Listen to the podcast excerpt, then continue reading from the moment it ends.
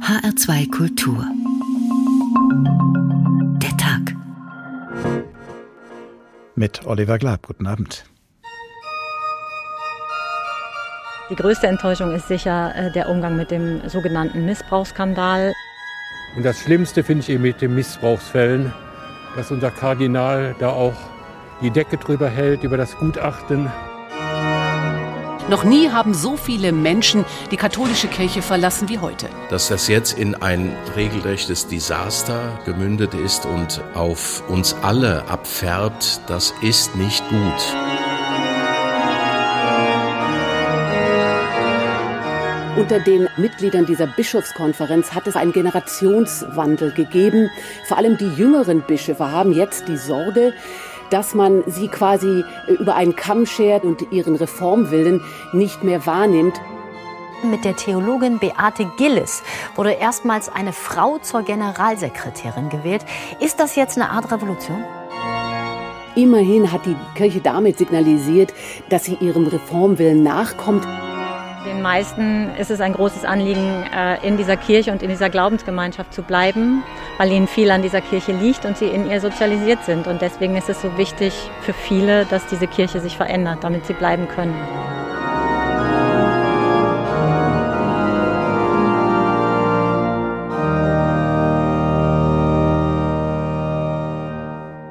Zwei oder drei in meinem Namen versammelt sind, da bin ich mitten unter ihnen, sagt Jesus im Matthäusevangelium Kapitel 18 Vers 20.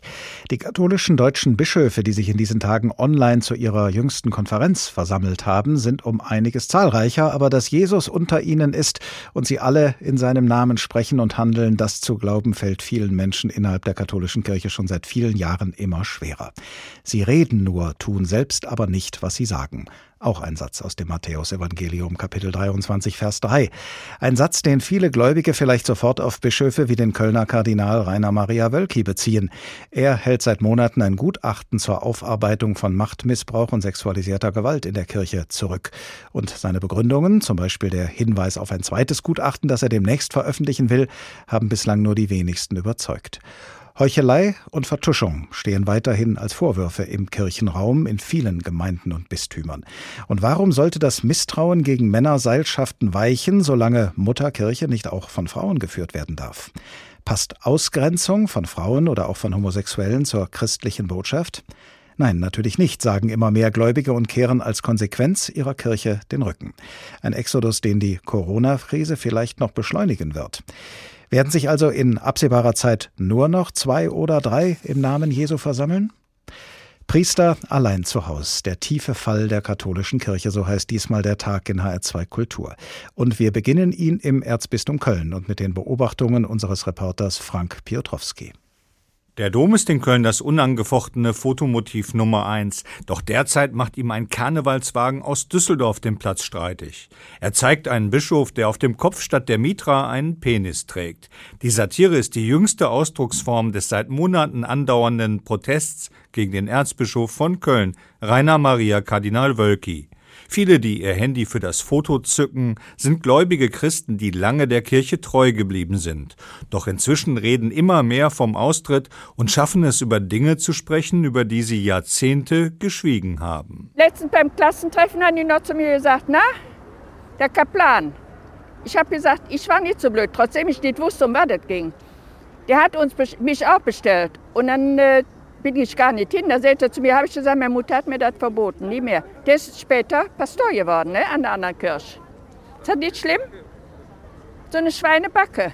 Und das Schlimmste finde ich eben mit den Missbrauchsfällen, dass unser Kardinal da auch die Decke drüber hält, über das Gutachten. Ich möchte, dass die Täter und Mitwisser, die auch Täter sind und von diesen Missbräuchen wussten, endlich mal bestraft werden. Die Deutsche Bischofskonferenz, die wegen Corona erstmals noch bis morgen in einer Videokonferenz zusammenkommt, wird immer wieder über die Ereignisse in Köln sprechen. Der Vorsitzende Georg Betzing, Bischof in Limburg, sagte zur Eröffnung über den Kölner Erzbischof, Ich glaube, Kardinal Wölki, dass sein Aufklärungswille wirklich deutlich und klar ist die Unruhe, die entstanden ist, äh, insofern das erste Gutachten zurückgehalten wird, die ist mir aber genauso verständlich und sie treibt mich auch. Seitdem der Kardinal das von ihm selbst bestellte Gutachten zurückhält, angeblich wegen methodischer Mängel, laufen der Kirche die Gläubigen davon. Kirchenrechtler Thomas Schüller von der Uni Münster sagt, dass es auch Risse innerhalb der Bischofskonferenz gibt. Es gibt eine neue Generation von jungen Bischöfen, die Reform anstoßen wollen und die jetzt äh, sehr zornig und empört sind, dass sie durch die Vorgänge in Köln unter den Generalverdacht kommen, selbst nicht reformorientiert zu sein und vor allen Dingen nicht offensiv und transparent den Missbrauch aufzuklären. Und das ist eine große Verärgerung, die Sie auch dem Kardinal von Köln mitteilen werden. Am 18. März will das Erzbistum Köln ein neu in Auftrag gegebenes Gutachten veröffentlichen. Kardinal Wölki hat mit seiner intransparenten Aufklärungsstrategie das Vertrauen vieler Menschen in die Institution Kirche zerstört. Daran kann anscheinend auch seine klare Entschuldigung am letzten Wochenende nichts mehr ändern. Sie kam für viele Rheinländer Monate zu spät berichtet unser Reporter in Köln, Frank Piotrowski. Und auch wenn der Vorsitzende der Deutschen Bischofskonferenz, der Limburger Bischof Georg Betzing, sagt, er glaube dem Kölner Erzbischof Kardinal Wölki den Willen zur Aufklärung, so waren heute im Morgenmagazin von ARD und ZDF auch diese Worte von Georg Betzing zu hören zum Kölner Missbrauchsskandal und zum Umgang damit. Die Zahlen sind wirklich bedrückend. Es ist ein Desaster. Der Kardinal hat es selber gesagt. Das Konfliktmanagement, das Krisenmanagement ist schlecht gewesen und es ist weiterhin schlecht in Köln. Und ähm, wir stehen davor und sehen die Scherben, die entstehen, weil das Vertrauen bei den Menschen einfach nicht mehr da ist. Sie verstehen nicht, dass ein formaler Vorgang, ein juristischer Bewertungsvorgang dazu führt, dass kein Einblick und keine Transparenz über so lange Zeit entsteht. Das sagt der Vorsitzende der Deutschen Bischofskonferenz, der Limburger Bischof Georg Betzing. Joachim Frank ist Chefkorrespondent des Kölner Stadtanzeigers. Er ist als Vertreter eines katholischen Journalistenverbandes auch Mitglied im Zentralkomitee der deutschen Katholiken und er hat das Krisenmanagement des Kölner Erzbischofs von Anfang an aufmerksam beobachtet und immer wieder darüber berichtet. Guten Tag, Herr Frank. Guten Abend. Kardinal Wölki hat gerade erst in seinem Fastenhirtenbrief geschrieben, dass er zur Aufarbeitung von Missbrauch im Erzbistum Köln eine bestimmte qualitative und quantitative Faktenlage benötige, die ein klares und konsequentes Veränderungshandeln dann auch nachhaltig möglich mache, so heißt es wörtlich. Genau diese Faktenlage sollte ja das Gutachten liefern, das er 2018 bei einer Münchner Rechtsanwaltskanzlei in Auftrag gegeben und das die Kanzlei dann auch angefertigt hat, von dem Wölki aber sagt, wir haben es vorhin noch mal gehört, es habe methodische Mängel, hat er jemals näher ausgeführt, was genau er damit meint? Er hat ein Gegengutachten in Auftrag gegeben, äh, das auf etwa 20 Seiten darzulegen versucht, dass das erste Gutachten Mängel enthält, mit einigen Zitaten aus dem Gutachten, aber dass der Text selbst ist nach wie vor unter Verschluss und so kann sich bisher nur der Gegengutachter eine Meinung bilden, aber nicht andere Juristen und auch nicht die Öffentlichkeit. Ähm, also bei den angeblichen methodischen Mängeln muss man auch immer mal gucken, worum es da geht. Das Gutachten, das Gegengutachten hat einen Strafrechtler erstattet, der das ähm, nach allem, was man so lesen kann, in seinem Gutachten sich vorgenommen hat, wie eine Anklageschrift, also wie eine Anklageschrift, die man bei Gericht einreichen würde. Darum ging es aber in dem ersten Gutachten gar nicht. Und es ging auch um kirchenrechtliche Fragen in dem ersten Gutachten, für die der Gegengutachter gar keine Expertise hat. Also das, was Sie eben zitiert haben vom Kardinal, das ist schon ein Teil des Problems, diese, diese juristisch überformte Sprache und jetzt ein Gucken auf Gutachten, Gegengutachten, rechtliche Fragen, juristische Spitzfindigkeiten, dass es um die moralische und politische Verantwortung und um die Strukturursachen von Missbrauch geht, das gerät dabei immer mehr in den Hintergrund. Ab dem 18. März sollen nun beide Gutachten erst den Betroffenen und dann den Medien und weiteren Interessierten vorgelegt werden. So wurde es jedenfalls angekündigt. Was halten Sie von dieser Lösung? Naja, ähm, je näher wir uns dem Termin annähern und je weiter wir auf den 18. zugehen, desto mehr verfängt natürlich die Strategie zu sagen, jetzt habt doch noch mal ein bisschen Geduld, dann kommt doch der 18. und dann könnt ihr ja alles sehen. Dass das erste Gutachten auch noch freigegeben wird, ist ja erst eine Entwicklung, die unter dem großen Druck der Öffentlichkeit, der Betroffenen und auch der Kirchenbasis stattgefunden hat. Erst sollte das gar nicht äh, rausgerückt werden.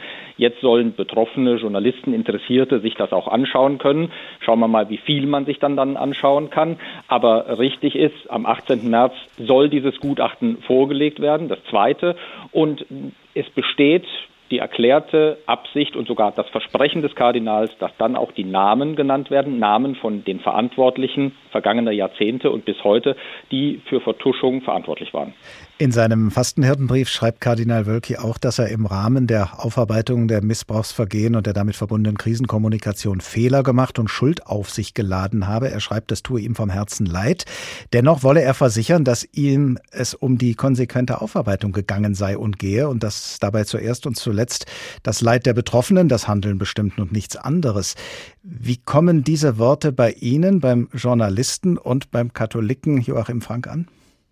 Äh, das spielt auf zwei Ebenen. Also 2018, als er diesen Auftrag gegeben hat, da würde ich schon sagen, äh, dass er von dem Willen geleitet war, jetzt mal Licht in ein System des jahrzehntelangen Verschweigens, Bagatellisierens und Verdrängens zu bringen. Auf der Strecke hat er dann gemerkt, wie stark der Widerstand von diesem System, den Vertretern des alten Systems ist. Und es ist kein Geheimnis, dass führende Vertreter des Erzbistums, die noch in Amt und Würden sind oder waren, Anwälte in Marsch gesetzt haben, um die Veröffentlichung des Gutachtens zu verhindern. Und auf der Strecke ist er in erhebliche Schwierigkeiten gekommen. Also wie stark ist er eingemauert von diesem System und wie stark ist er auch Teil dieses Systems. Wenn man sich jetzt anschaut, wofür er sich eigentlich entschuldigt hat, äh, dann hat er im Fastengut, in dem Fastenhirtenbrief nicht mehr gesagt, wofür genau. Er hat das vorher ein paar Mal ausgeführt und das waren im Prinzip drei Punkte. Er hat sich dafür entschuldigt, dass die Münchner Kanzlei ein so schlechtes Gutachten gemacht hat und er der vertraut hat. Das war schon mal irgendwie nicht so ein richtig ein eigener Fehler, sondern ich habe falschen Gutachten vertraut. Das war so die Strategie. Das zweite war, dass er gesagt hat, er hätte die Betroffenen nicht in Anspruch dafür nehmen dürfen, ihr Angebot nicht annehmen dürfen dürfen, äh, gemeinsam zu entscheiden, das erste Gutachten nicht zu veröffentlichen. Da hat er eigentlich auch keinen Fehler gemacht. Da haben die Betroffenen Fehler gemacht, indem sie ihm ein Angebot gemacht haben, das er nicht hätte annehmen dürfen. Und das Dritte ist die Kommunikationsstrategie.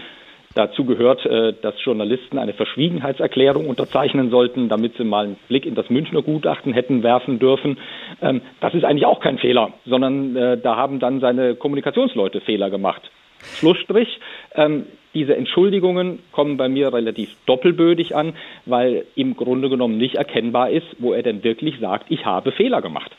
An der Basis äh, hat Quölki viel an Vertrauen verloren oder auch verspielt. Das haben wir ja vorhin auch in dem Bericht gehört des Reporters in Köln.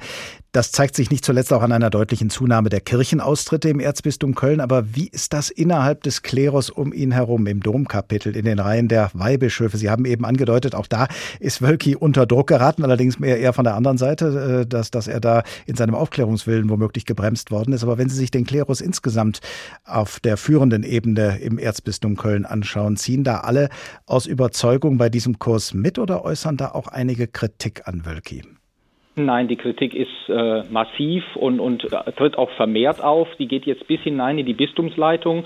Der Kölner Stadtdechant, also praktisch der erste Katholik Kölns, Mitglied des Domkapitels und damit auch der Bistumsleitung, hat gesagt, er findet das alles desaströs, gerade auch mit Blick eben auf die Austrittszahlen. Und das war der erste ganz hochrangige Katholik, der gesagt hat, so geht das nicht weiter. Der Stadtdechant von Bonn hat das auch gesagt. Und dann geht das so in die Breite des Klerus, wo ein großer Widerstand, ein großer Protest ist. Aber auch da waren die ersten Versuche, als dann der erste Mal den Mund aufgemacht hat, äh, gab es Versuche, den zu kujonieren und zu sagen, äh, wir drohen dir hier mit arbeitsrechtlichen Konsequenzen, weil du deine Loyalitätspflicht verletzt hast, indem du Rücktrittsforderungen erhebst. Das hat man da zwar ganz schnell fallen gelassen, aber das war immer noch die Strategie, äh, mit Autorität und Machtausübung äh, Kritik zu unterdrücken. Nur das lässt sich so nicht mehr einhegen.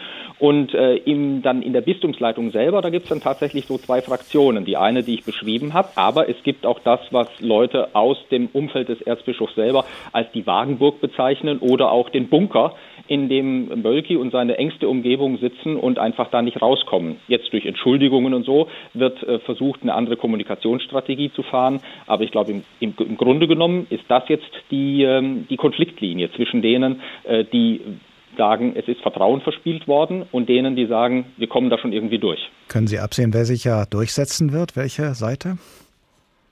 Also wenn das Gutachten, das am 18. März vorgelegt werden wird, das enthält, was alle erwarten, nämlich den Nachweis von wirklich schändlichen Verbrechen äh, und von, vom Vertuschen dieser schändlichen Verbrechen, was mindestens genauso schändlich ist, dann müssten Rücktritte erfolgen, dann müssten personelle Konsequenzen gezogen werden, weil persönlich Leute dafür verantwortlich waren und weil es Leute gibt, die dafür politisch und moralisch die Verantwortung auch übernehmen müssen. Das geht bis hinaus zum Erzbischof und äh, ich glaube, mit der Vorlage des Gutachtens wird diese Frage erst nochmal verstärkt einsetzen und dann natürlich nochmal verstärkt, welche Konsequenzen ziehen wir denn? Denn wenn wir sagen, wir wissen jetzt, was los war, dann müssen wir auch sagen, wir haben verstanden und dann müssen sich eben Dinge auch nachweislich ändern. Und da, glaube ich, wird die Kirchenbasis auch nicht mehr locker lassen. Joachim Frank, Chefkorrespondent des Kölner Stadtanzeigers und als Vertreter eines katholischen Journalistenverbandes auch Mitglied im Zentralkomitee der deutschen Katholiken. Vielen Dank.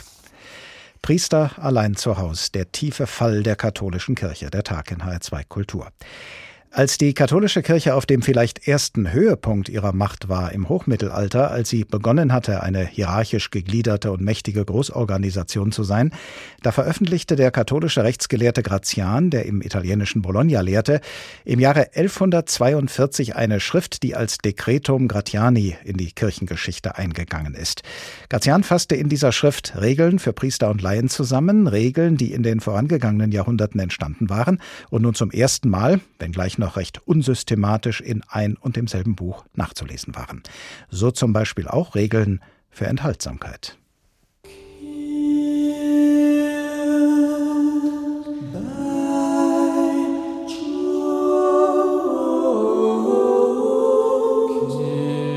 Schon Laien und überhaupt die Gläubigen sind nicht bereit zum Gebet, wenn sie nicht eine Zeit lang auf den Vollzug der Ehe verzichten.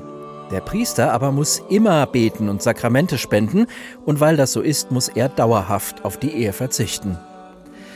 Die Vorschrift der Enthaltsamkeit gilt für alle, die am Altar Dienst tun, genau wie für Bischöfe und Priester. Solange sie Laien oder Lektoren sind, dürfen sie zwar heiraten und Kinder zeugen, wenn sie aber die genannten Weihen erhalten, dürfen sie nicht mehr, was sie vorher durften. Damit nun aus dem Fleischlichen ein geistlicher Bund wird, sollen sie ihre Frauen nicht fortschicken, sondern sie behalten, aber so, als wären sie nicht wirklich verheiratet, so dass die eheliche Liebe erhalten bleibt, die Ehe selber aber nicht mehr vollzogen wird. Auf jeden Fall bestehen wir darauf, dass ein Bischof, Priester oder Diakon die eigene Frau nicht um der Religion willen verstoßen darf, sondern er soll ihr Speise und Kleidung geben, darf ihr aber fleischlich nicht nahe kommen. So lesen wir, haben es auch die heiligen Apostel gehalten, denn Paulus sagt ja, Steht es nicht in unserer Macht, eine Schwester als Frau mit uns zu führen? Bitte zu beachten, dass er sagt, mit uns zu führen und nicht zu umarmen. Natürlich damit das Treueversprechen von ihnen aufrechterhalten wird, es darüber hinaus aber zu keiner fleischlichen Vereinigung kommt.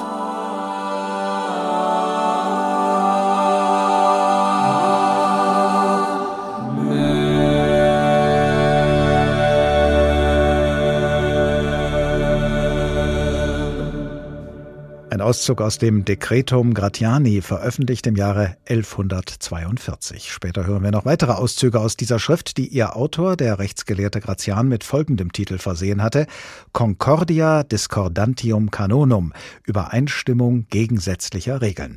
Denn genau das versucht Gratian auch in dieser Schrift, Regeln, die einander zu widersprechen scheinen, in einen Einklang miteinander zu bringen.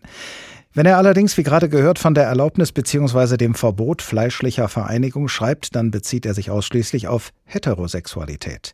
Katholisch und schwul, das passt nach der heute geltenden reinen katholischen Lehre nur dann zusammen, wenn schwule Katholiken ihre Homosexualität nicht praktizieren. Aber der katholische Theologe, Autor und Journalist David Berger hat da ausgerechnet im Vatikan andere Erfahrungen gemacht. David Berger ist homosexuell. Er hat einige Jahre als katholischer Geistlicher in Rom gearbeitet. Er war dort Professor an der päpstlichen Thomasakademie. Und er hat vor rund sechs Jahren in einem Interview gesagt, dass er während seiner Zeit in Rom aus bestimmten Gründen keine Probleme gehabt habe wegen seiner Homosexualität. Das lag zum einen daran, dass ich selber ganz viele homosexuelle katholische Priester, Bischöfe, Kardinäle während meiner Tätigkeit im Vatikan kennengelernt habe, die das zwar nicht ausgesprochen haben, aber es praktiziert haben. Das heißt, es war durchaus möglich, Homosexualität zu praktizieren, selbst einen Partner zu haben, wie das bei mir der Fall war, der dann als mein Cousin im Vatikan mit aufgetaucht ist und jeder hat augenzwinkernd gewusst, der ist nicht wirklich der Cousin, sondern ist der Lebenspartner. Gerade für ihn als Homosexuellen, sagt David Berger, sei es aber wichtig gewesen, sich besonders fromm, loyal und papsttreu zu zeigen. Das ist das Erstaunliche an der katholischen Kirche. Man kann als schwuler Mann sehr, sehr gut in der katholischen Kirche leben, wenn man es nicht nach außen trägt, wenn man keine Homopolitik macht, wenn man keine Liberalisierung der Kirche fordert und möglichst diskret damit umgeht. Für David Berger war dieses Doppelleben jahrelang kein Problem, sagt er, bis er seine Homosexualität öffentlich machte. 2010 hat er sich mit einem Artikel in der Frankfurter Rundschau dazu bekannt. Noch im selben Jahr wurde ihm der Status korrespondierender Professor an der Thomas Akademie in Rom entzogen. Und im folgenden Jahr, 2011, entzog ihm dann der damalige Kölner Erzbischof Kardinal Meissner mit sofortiger Wirkung die Lehrerlaubnis als Religionslehrer. Inzwischen ist David Berger aus der katholischen Kirche ausgetreten, betrachtet sich selbst aber weiterhin als Katholik. Später ist Berger dann Kuratoriumsmitglied der AfD-nahen Desiderius Erasmus Stiftung geworden und Betreiber eines Blogs, in dem er unter anderem eine angebliche Islamisierung und gegen angeblich gleichgeschaltete Medien sich wendet. Das sei der Vollständigkeit halber erwähnt. Relevant für diese Sendung schienen uns aber, wie gesagt, seine Beobachtungen zum Umgang mit Homosexualität in der katholischen Kirche. Und darüber mit dem, über den Umgang mit Homosexualität in der katholischen Kirche spreche ich jetzt mit Professor Stefan Görz, Professor für Moraltheologie an der Universität Mainz und Mitautor des Buches Vom Vorrang der Liebe, Zeitenwende für die katholische Sexualmoral. Guten Tag. Guten Tag, Herr Glab. Greifen wir zunächst noch mal die Eindrücke auf, die der Theologe David Berger vor einigen Jahren im Vatikan gesammelt hat und lassen wir mal für einen Moment die Frage beiseite, was inhaltlich zur katholischen Lehre in Sachen Homosexualität zu sagen ist. Was ist von einer Amtskirche zu halten, die das, was sie offiziell verbietet, sehenden Auges praktizieren lässt, vorausgesetzt man lässt sich nicht erwischen? Diskreditiert eine solche Amtskirche damit nicht von vornherein die eigene Lehre? Das ist der Fall, da haben Sie vollkommen recht. Ähm, ich denke, man sollte versuchen zu verstehen, wie es dazu kommt. Also wie kommt es zu dieser Heuchelei und zu dieser Doppelmoral, die ja nicht nur David Berger beobachtet hat, sondern wenn man die römischen und die vatikanischen Verhältnisse kennt, dann kann man das beobachten. Ich denke, dahinter steht der Versuch, eine Fassade aufrechtzuerhalten. Es darf und es durfte nicht sein, was nicht sein soll.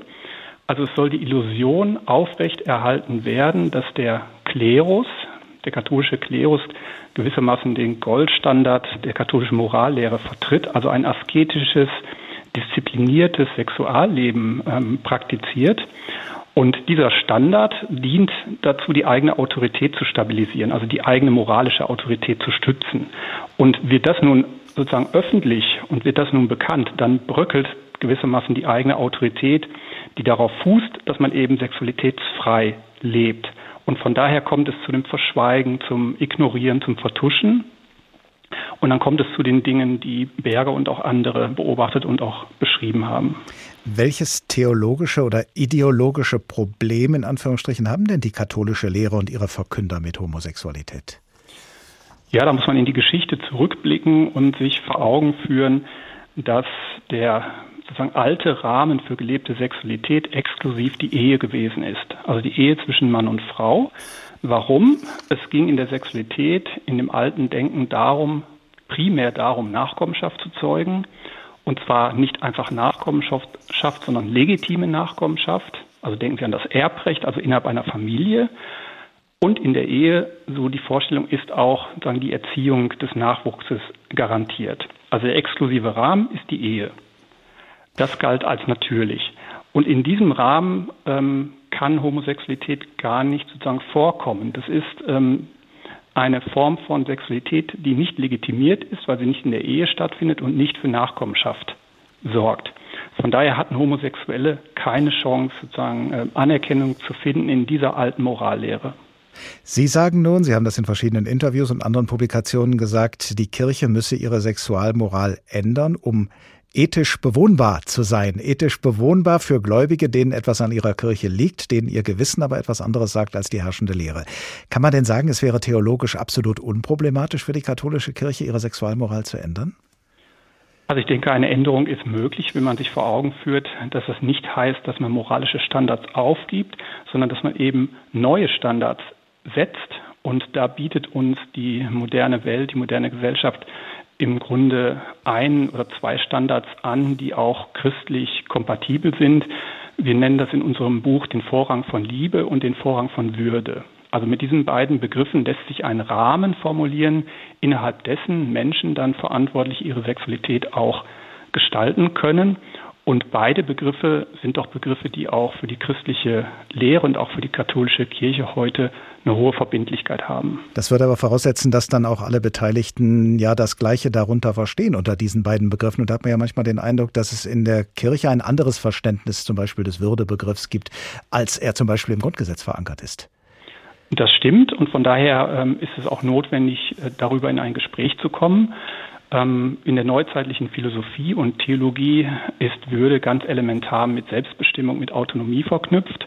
Und darauf basiert ja auch die Wertorientierung etwa des Grundgesetzes. Also das heißt, Würde ähm, ist verknüpft mit dem Schutz von sexueller Selbstbestimmung und Integrität. Also dass man vor Gewalt geschützt ist, vor Diskriminierung geschützt ist. Und das sind doch ähm, Haltungen, die auch für die katholische Kirche, die sich als Verteidigerin von Menschenwürde und Menschenrechte versteht, rezipierbar sein sollten. Sie haben eben gesagt, beide Seiten müssten da in ein Gespräch miteinander kommen. Das ist vielleicht noch vorsichtig ausgedrückt, weil ja die Unterschiede doch sehr groß sind innerhalb der katholischen Kirche und ein Kompromiss zwischen zwei so unterschiedlichen Positionen, Sie haben das jedenfalls selber mal so pessimistisch gesagt, vielleicht gar nicht möglich ist. Worauf würde eine Auseinandersetzung um diese Positionen hinauslaufen, Ihrer Ansicht nach? Es ist tatsächlich schwierig, da zu einem Kompromiss zu kommen, wenn es um grundsätzliche Werte wie dem Respekt von Menschenrechten geht. Das Problem der katholischen Kirche ist, dass sie eben eine Weltkirche ist mit unterschiedlichen Geschwindigkeiten, mit unterschiedlichen Kulturen. Und da sind nicht alle Gesellschaften sozusagen inzwischen bereit, solche Mindeststandards auch zu akzeptieren. Die katholische Kirche könnte aber gerade als Weltkirche hier auch wichtige Zeichen setzen, ähm, Menschen, die unter Diskriminierung und Gewalterfahrungen leiden, ähm, sozusagen zu stützen, ihnen einen Rückhalt zu geben und auf diese Weise ihre Botschaft zu bezeugen. Das könnte aber durchaus auch in Deutschland konfliktreiche Diskussionen geben. Und da fällt nun äh, auf, was der apostolische Nuntius, der Botschafter des Papstes in Deutschland, in seinem Grußwort zur Bischofskonferenz geschrieben hat. Für die kirchliche Gemeinschaft schreibt er, ist der Konflikt besonders schädlich, denn während eine Krise im Allgemeinen einen positiven Ausgang habe, bleibe der Konflikt negativ. Was halten Sie von diesem Gedankengang? Ja, wer den Konflikt scheut, das sind häufig die, die den Status quo verteidigen, also die sich eben nicht den Anfragen stellen wollen von Minderheiten oder von Menschen, die sich ungerecht behandelt fühlen. Von daher sozusagen ist das aus ihrer Perspektive nachzuvollziehen. Ich bleibe aber dabei, dass Auseinandersetzungen geführt werden müssen, wenn es um ungerechte Verhältnisse geht. Die müssen verändert werden. Und da muss auch in der Kirche eine offene Debatte möglich sein. Und je nachdem, was dabei herauskommt ähm, und dann eine entschiedene Position statt einer vielleicht jetzt etwas unentschiedeneren Position dabei herauskommt, ja, dann würde das bedeuten, dass ein Teil der, der Kirche, dass die Kirche sich spaltet, ein Teil der Kirche den Rücken kehrt und der andere Teil bleibt? Ich glaube nicht, dass das die notwendige Konsequenz ist. Es geht darum, dass auch die Kirche und den Ortskirchen zugesteht, dass sie vielleicht in bestimmten Themen mit unterschiedlichen Geschwindigkeiten oder mit sozusagen unterschiedlichen Präferenzen in ihren jeweiligen Kulturen und Gesellschaften auftreten können. Ja, also eine einheitliche ähm, Position weltkirchlich kann eben einen riesen Nachteil bedeuten für viele, viele Ortskirchen. Professor Stefan Görz, Professor für Moraltheologie an der Universität Mainz. Vielen Dank. Sie hören den Tag in HR2 Kultur. Priester allein zu Haus. Der tiefe Fall der katholischen Kirche haben wir ihn genannt, diesen Tag. Und alle, die der Meinung sind, dass die katholische Kirche mit einigen ihrer Lehrsätze noch im tiefsten Mittelalter steckt, können sich wahrscheinlich durch jene Schrift bestätigt fühlen, aus der wir im Laufe dieser Sendung immer wieder zitieren. Sie stammt von dem katholischen Rechtsgelehrten Gratian aus Bologna, wird deshalb Decretum Gratiani genannt und wurde veröffentlicht im Jahre 1142. Genauso alt sind dementsprechend die folgenden Sätze über Mann und Frau.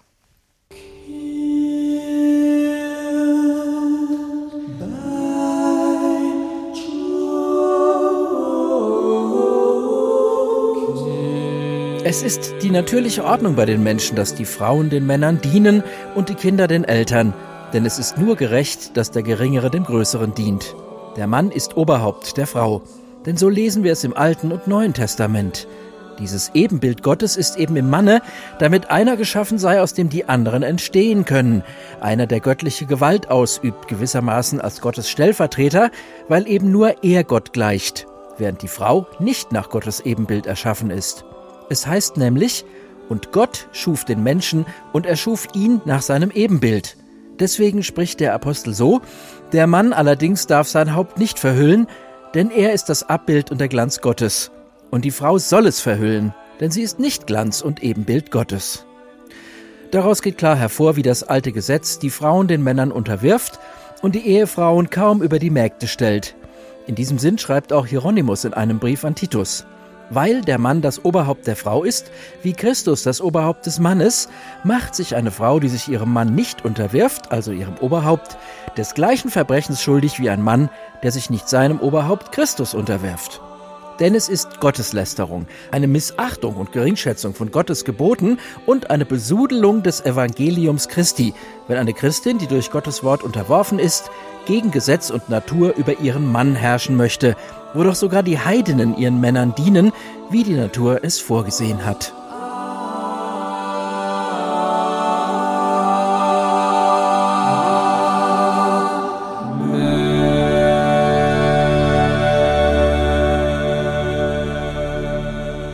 Sätze stehen im Decretum Gratiani, einer Sammlung kanonischer Regeln aus dem Jahre 1142. Deutlich frischer, nämlich gerade mal rund zwei Jahre alt, ist die Bewegung Maria 2.0, die aber genau diesem uralten Defizit der katholischen Kirche den Kampf angesagt hat, nämlich der Benachteiligung von Frauen in der Kirche. Am vorigen Wochenende hat Maria 2.0 wieder einmal auf dieses Anliegen aufmerksam gemacht mit einer Protestaktion, die methodisch an den Reformator Martin Luther anknüpft. Dass der seine 95 Thesen mit Hammer und Nägeln an eine Kirchentür angeschlagen habe, ist zwar Legende, aber nichtsdestoweniger hat die Veröffentlichung dieser Thesen seinerzeit wie ein Hammerschlag gewirkt. Und so viel Nachhall wünschen sie sich auch, die Frauen von Maria 2.0 und alle, die mit ihrem Anliegen sympathisieren. Unsere Reporterin Anne-Kathrin Hochstrat hat die Aktion für uns beobachtet. Sonntagmorgen halb zehn. Eine kleine Gruppe von Aktivistinnen läuft mit Plakaten zu allen Türen des Kaiserdoms.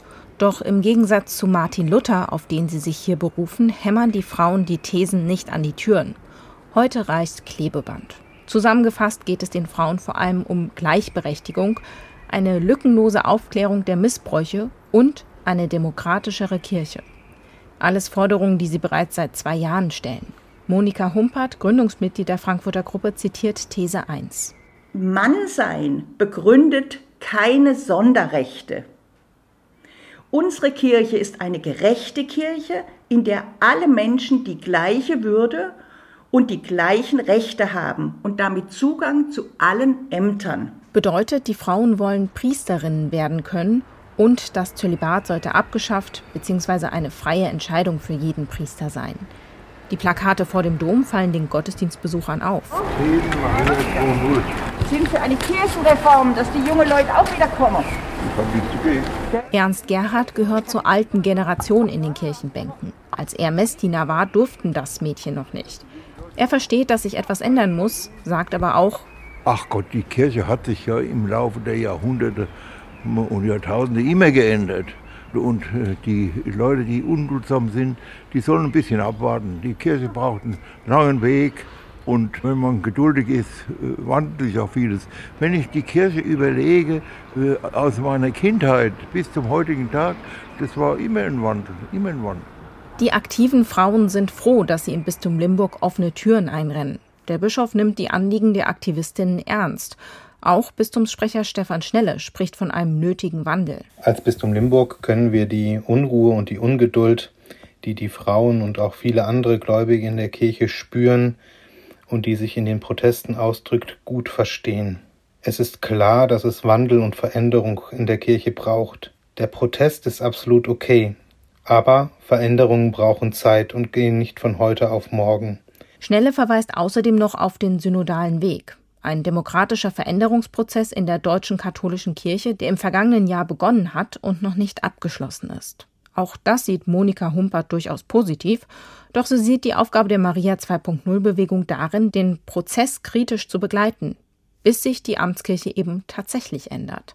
Einer, der ihnen zuhört, ist der Frankfurter Stadtdekan Johannes zu Els auch wenn er nicht in allen Punkten zustimmt. Das ist das Beste, was unsere Gemeinden haben, was sich da so vor der Tür versammelt. Und das muss einem ja zu bedenken geben. Das sind ja nicht irgendwelche Krawallmacher, äh, sondern das sind die, die Tag aus, Tag ein, Jahr aus, Jahr ein das Leben der Gemeinden tragen. Zu Els hat die Befürchtung, dass sich ohne Änderungen bald keine Aktiven für die Gemeinden mehr finden. Das berichtet unsere Reporterin Anne-Kathrin Hochstrat. Christiane Florin, Kirchenredakteurin beim Deutschlandfunk und Autorin des Buches Der Weiberaufstand, warum Frauen in der katholischen Kirche mehr Macht brauchen. Guten Tag. Ja, guten Tag, hallo. Auf die Frage, warum Frauen in der katholischen Kirche mehr Macht brauchen, kann man natürlich die ganz simple Antwort geben, weil Frauen genauso Menschen sind wie Männer und deshalb auch in der Kirche gleichberechtigt sein sollen. Aber ich vermute mal, für ein ganzes Buch haben Sie wahrscheinlich noch einige Antworten mehr gefunden. Also warum brauchen Frauen in der katholischen Kirche mehr Macht? Ja, ich habe äh, ich hab in dem Buch natürlich eine ganze Reihe von Antworten äh, gefunden, beziehungsweise habe mich erstmal mit den Antworten, die die Kirche gibt, warum sie Frauen diskriminiert, das aber nicht Diskriminierung nennt, auseinandergesetzt. Also ich habe mich damit beschäftigt, warum gibt es keine Gleichberechtigung. Ja, es gibt Macht in der katholischen Kirche, die ist einfach da. Und warum sind Frauen nicht an dieser Macht beteiligt? Sie sind es nicht, weil sie Frauen sind. Sie werden also qua Geschlecht diskriminiert. Und da, das war eigentlich die Begründung, haben Sie ja vorhin auch schon äh, gesendet. Die Begründung war, 1900 Jahre lang, naja, Frauen sind halt minderwertig. Ne? Frauen sind missratene Männer, äh, die sind bei ungünstigen Windverhältnissen entstanden, ja, gezeugt worden, sagt der ähm, Kirchenlehrer Thomas von Aquin. So. Und als man das nicht mehr sagen konnte, hieß es dann im 20. Jahrhundert, ja, aber man muss ja auch bedenken, Jesus war ein Mann, der hat nur Männer für seine Nachfolge ausgewählt und das ist eben jetzt auch die Geschichte und das ist jetzt auch die Tradition.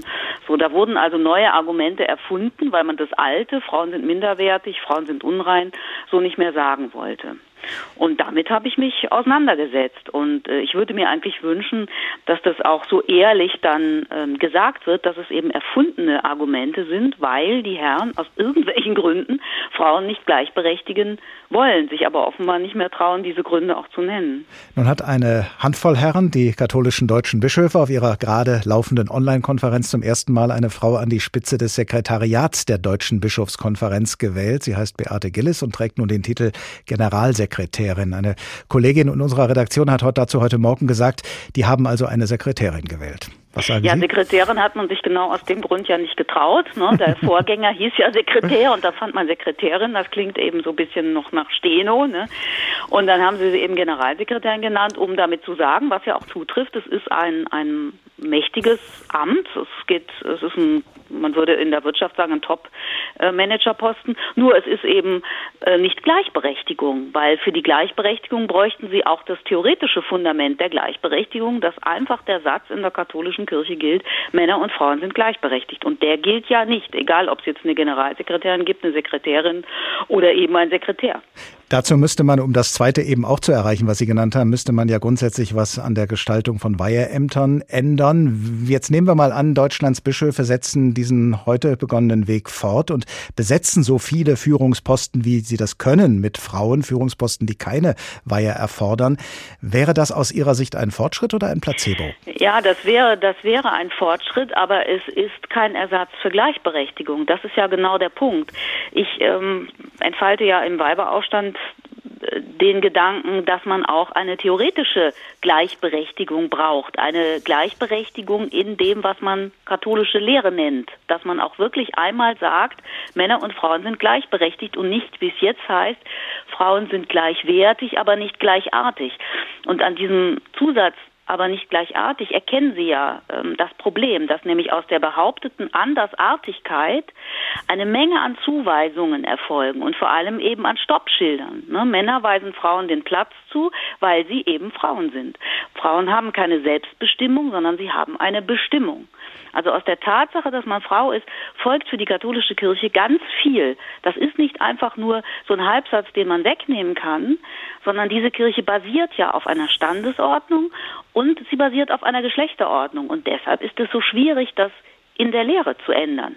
Sind da Führungspositionen, das ist ja. gar nicht so schwierig, ne? Aber diese Lehre zu ändern und zu sagen, so, 2000 Jahre hat jetzt das gegolten, aber von jetzt an gilt etwas anderes, das scheint ja mit einer großen Angst vor Autoritätsverlust verbunden zu sein. Sind da womöglich auch ganz weltliche Mechanismen am Werk, äh, wie zum Beispiel in den DAX-Konzernen mit ihrer sprichwörtlichen gläsernen Decke, oder ist das in der Kirche nochmal ein spezielles Problem? Nein, weltliche Überlegung, das gibt es nicht. In Nein? der Kirche gibt es weder Macht noch Karrieregelüste noch irgendwelche Besitzstände. Nein, das dient alles nur dem Heil.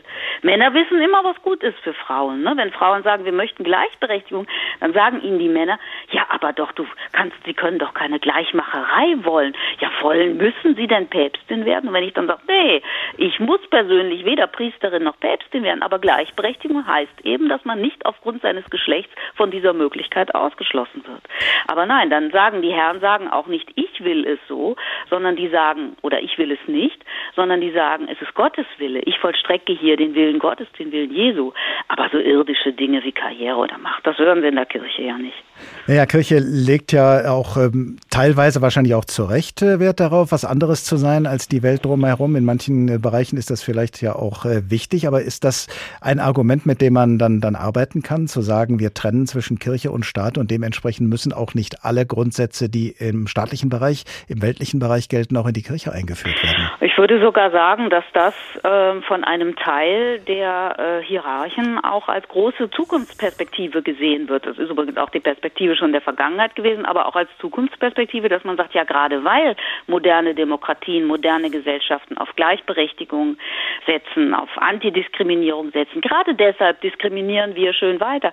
Wo können noch Jungs so ungestört äh, unter sich sein und wo können die auch noch einfach sagen, ja, das ist jetzt so und jetzt fragt nicht weiter, das hat ein Papst verfügt und das bleibt eben auch so. Sie müssen auch bedenken, dass ja, sagen wir mal, rechtspopulistische Bewegungen äh, auch sich auf eine natürliche Ordnung berufen und das heißt eben auch, dass die der Frau wieder einen Platz zuweisen. Und so ist das in der katholischen Kirche ja auch. Da wird eben gesagt, der Platz der Frau ist dort und wir Herren, wir wissen das und im Grunde ist es auch gut für die Frau, dass es so ist. Und autoritäre Regime ticken natürlich so. Christiane Florin, Kirchenredakteurin beim Deutschlandfunk und Autorin des Buches Der Weiberaufstand, warum Frauen in der katholischen Kirche mehr Macht brauchen. Vielen Dank. Und noch einmal schlagen wir das Decretum Gratiani auf, jenes Buch aus dem Jahre 1142, in dem der katholische Rechtsgelehrte Gratian zum ersten Mal die vielen über Jahrhunderte hinweg entstandenen Regeln und Vorschriften gebündelt hat, die für Priester und Laien in der katholischen Kirche gelten sollten. Jeweils gelten sollten, denn es gibt durchaus verschiedene Regeln für Priester und Laien.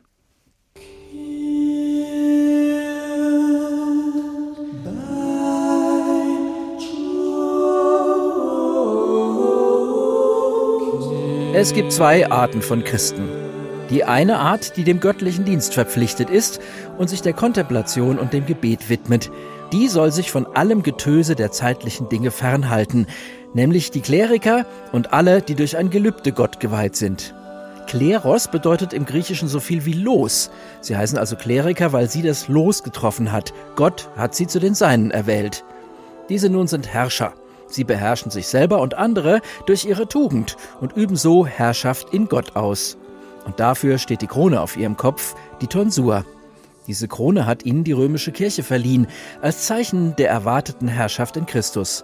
Das Scheren des Kopfes bedeutet auch das Ablegen alles Zeitlichen. Die Kleriker sollen zufrieden mit Nahrung und Kleidung, ohne sonstiges Eigentum untereinander alles gemeinsam haben. Es gibt aber auch die andere Art der Christen, nämlich die Laien. Laos heißt auf Griechisch Volk. Diesen ist es erlaubt, Zeitliches zu besitzen, aber nur so viel, wie sie brauchen, denn nichts ist erbärmlicher, als um des angehäuften Besitzes willen Gott zu verachten. Den Laien ist erlaubt zu heiraten, die Erde zu bebauen, Richter übereinander zu sein, Prozesse zu führen, Opfergaben auf die Altäre zu legen, den Zehnten zu zahlen, und so können sie zum Heil gelangen, wenn sie das Laster durch gute Taten meiden.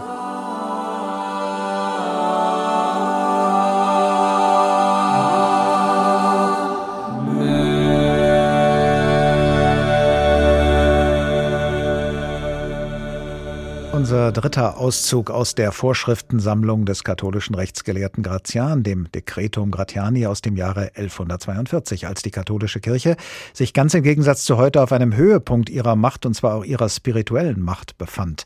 Sie hören den Tag in HR2 Kultur. Priester allein zu Haus, der tiefe Fall der katholischen Kirche. So haben wir diesen Tag genannt, weil die katholische Kirche und ihre führenden Vertreter tief gefallen sind in ihrer Glaubwürdigkeit bei immer mehr Gläubigen und weil diesem Sturz ein weiterer folgen könnte, nämlich der Sturz in die Bedeutungslosigkeit. Denn immer mehr Gläubige kehren ihrer Kirche ganz offiziell den Rücken, indem sie auch noch so schweren Herzens ihren Austritt erklären. Die Kollegin Birgit Firnig hat mit einigen von ihnen gesprochen. Kein leichter Schritt für die Sprachtherapeutin Sarah Schüle. Die 24-Jährige ist sehr religiös aufgewachsen. Die Religion hatte in ihrer Familie immer einen hohen Stellenwert. Doch jetzt will sie austreten. Lange hat sie gezögert, doch der Missbrauchsskandal und vor allem das Vertuschen kann sie nicht mehr länger hinnehmen. Wäre jetzt sehr, sehr wichtig, dass man auch das Vertrauen zurückbekommt oder zumindest sagen kann, irgendeine Stellung nimmt und sagt, es ist unglaublich schlimm, was alles passiert ist, aber es wäre jetzt an der Zeit, ähm, ja, dass wir dazu stehen, dass wir aufklären, was passiert ist. Doch sie hadert auch mit dem alten Denken in der katholischen Kirche. In dieser Form sei die Kirche nicht mehr zeitgemäß. Punkte wie der Zölibat oder so bestehen immer noch und ich finde, es wäre an der Zeit, dass die Kirche sich einfach ja, nach den Bedürfnissen und der aktuellen Generation orientiert und einige Dinge ändert. Aber dazu kommt es irgendwie nicht. Manuela Pröstl bearbeitet seit fünf Jahren die Kirchenaustritte am Amtsgericht in Köln.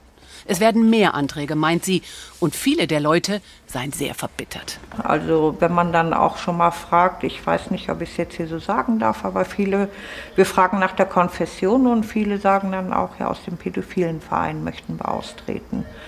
Ja. Mhm. Vor allem die Älteren tun sich schwer, meint sie. Für viele, wie den 63-jährigen Kölner Wilfried Dohnen, war es das Ende eines schmerzhaften Prozesses. Als Kind war er Messdiener und dann immer in der Kirche aktiv. Doch der Missbrauchsskandal hat ihn in den Grundfesten seines Glaubens erschüttert. Kardinal Wölki hält er für untragbar. Das war der, der berühmte Tropfen, äh, der es fast zum Überlaufen gebracht hat. Ja, der Herr Wölki hat da meiner Meinung nach komplett äh, gegen die Kirche, gegen den Menschen gehandelt. Ein schwerer Gang für Wilfried Dohnen, der Kirche nach so vielen Jahren den Rücken zu kehren. Noch nie haben so viele Menschen die katholische Kirche verlassen wie heute. Der Druck auf der Deutschen Bischofskonferenz ist daher groß. Und so haben die katholischen deutschen Bischöfe den heutigen mittleren Tag ihrer Konferenz als einen Studientag deklariert, als einen Studientag zur Zukunft des christlichen Glaubens in Deutschland. Darüber machen sich aber gerade auch viele Gemeindepfarrer ihre Gedanken, zum Beispiel Stefan Jürgens, Pfarrer in der Gemeinde Ahaus im Münsterland und Autor unter anderem des Buches Ausgeheuchelt. So geht es aufwärts mit der Kirche. Guten Tag. Ja, guten Abend, Herr Glaub. Wenn immer mehr Gläubige zu der Ansicht gelangen, die Kirche, in diesem Fall die katholische Kirche, hat mir nichts mehr zu sagen, dann kann das zum einen heißen, sie hat mir keine Vorschriften mehr zu machen. Es kann aber zusätzlich heißen, ich finde bei ihr nichts mehr, was, mit, was sie mir mit auf den Lebensweg geben könnte. Welchen Eindruck vermitteln Ihnen die Menschen in Ihrer Gemeinde? Ich glaube, die Kirche hat noch eine ganze Menge zu sagen, weil wir erstens alle gemeinsam Kirche sind und weil wir das Evangelium Jesu Christi wachhalten und in die Tat umsetzen sollen. Nur was die Menschen heute nicht mehr wollen, ist pure Autorität. Sie wollen Argumente. Und sie wollen auch nicht einfach die Tradition weiterführen, sie wollen Freiheit. Und wenn die Kirche es nicht schafft, den Freiheitsdrang des modernen Menschen aufzugreifen und sozusagen sie freizulassen aus ihren Zwängen und aus manchen äh, Vorschriften und vielleicht aus der Enge einer traditionellen Kirche, dann werden die Leute weiter reihenweise weglaufen. Der Vorsitzende der Deutschen Bischofskonferenz, Bischof Georg Betzing, sagt, es gebe einen Verlust kirchengebundener Religiosität, zugleich aber weiterhin einen starken Wunsch nach Spiritualität und Religion.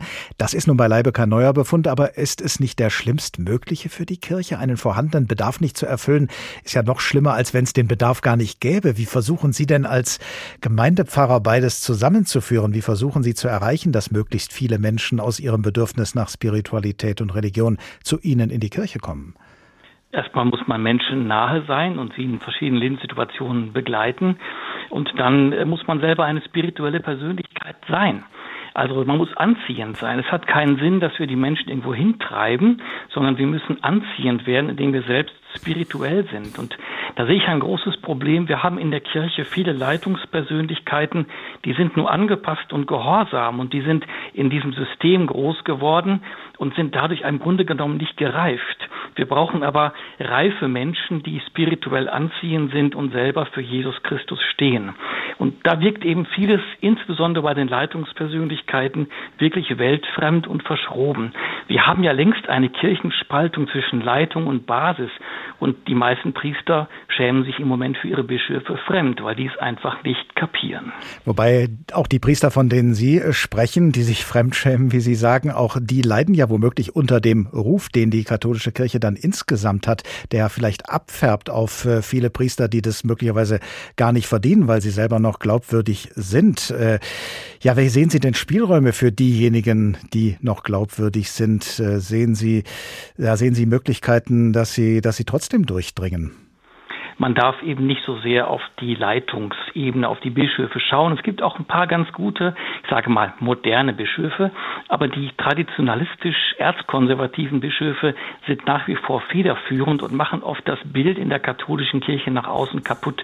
Es gibt eine ganze Menge Leute, die wirklich glaubwürdig sind und da muss man erstmal bei sich selber anfangen und nicht nur Mitglied in einem Verein sein. Ich mache zum Beispiel in der Pastoral ja nicht Werbung für meinen Verein. Ich mache immer Angebote, Jesus Christus kennenzulernen. Und das kann die Kirche nach wie vor ganz gut. Also ich selber glaube dank mit und trotz der Kirche an Jesus. Und damit komme ich persönlich ganz gut klar. Natürlich, es muss sich an der Spitze vieles ändern. Wir müssen uns bewegen hin zu den Menschen und ernst nehmen, wie sie heute leben, was sie denken, was sie wünschen. Nun kommt ja jetzt auch noch erschwerend die Corona-Pandemie äh, hinzu, wo die der wo den der Kirche gerade auch auf Gemeindeebene ja ein Stück weit auch die Hände gebunden sind. Wie problematisch ist das in dieser kritischen Situation? Das ist sehr problematisch, denn Seelsorge lebt aus der persönlichen Begegnung vis-à-vis. -vis. Es sind zwar viele Menschen sehr kreativ geworden in der Kirche und haben äh, das Telefon und online eine ganze Menge versucht. Auch die Gottesdienste sind zum größten Teil ja auch nicht ausgefallen, außer einem ersten Lockdown. Aber das Ganze lebt von Gemeinschaft und Begegnung. Und ich bin davon überzeugt, die Kirche wird nach Corona nicht mehr so sein wie vorher. Viele werden wegbleiben. Sie haben gemerkt, es geht auch ganz gut ohne. Und da kommt es darauf an, dass wir die Botschaft des Evangeliums noch mehr in den Vordergrund stellen und nicht unseren eigenen Verein, der sich oft selbst im Weg steht und wirklich äh, weltfremd ist in vielem. Sie haben aber auch zum Ausdruck gebracht äh, in Interviews und Veröffentlichungen, dass ähm, ja, Sie befürchten, dass die Kirche gesellschaftlich ins Ghetto gehen wird, dass sie zur Sekte wird, insbesondere wenn dieser synodale Weg, von dem ja schon die Rede war, mhm. in dieser Sendung scheitert. Äh, wie nah sehen Sie dieses Szenario vor sich, dass Sie, wie wir die Sendung genannt haben, als Priester allein zu Hause sind? Das kann passieren. Ich nenne das palliative Pastoral. Äh, die Kirche wird sterben und das Christentum wird auch in Europa verschwindend klein werden. Nur dem palliativen Patienten, den versucht man ja mit besonders viel Fürsorge und Liebe äh, vieles noch zu erfüllen, was möglich ist. Wir können die Entwicklung nicht aufhalten, aber wir können nach wie vor glaubwürdig für das Evangelium eintreten. Dazu brauchen wir eine starke Kirchenbasis und nicht selbstverliebte Leute an der Spitze, die mit der Basis überhaupt nichts mehr zu tun haben und nicht wissen, wie die Leute denken. Die müssen sich bekehren. Klingt gut, aber solange die Basis nicht mächtiger ist als die Führung, wird es schwierig, das umzusetzen. Deswegen brauchen wir demokratische Strukturen in der Kirche. Äh, Macht muss kontrollierbar sein. Wir brauchen Gewaltenteilung, damit wir die Seilschaften des Klerikalismus durchbrechen. Denn die Kleriker machen oft alles unter sich aus. Und das ist in der heutigen Zeit nicht mehr möglich. Wir brauchen Transparenz und Gewaltenteilung und eine kontrollierte Macht sagt der Pfarrer Stefan Jürgens, Pfarrer in Ahaus im Münsterland und Autor unter anderem des Buches Ausgeheuchelt, so geht es aufwärts mit der Kirche. Vielen Dank.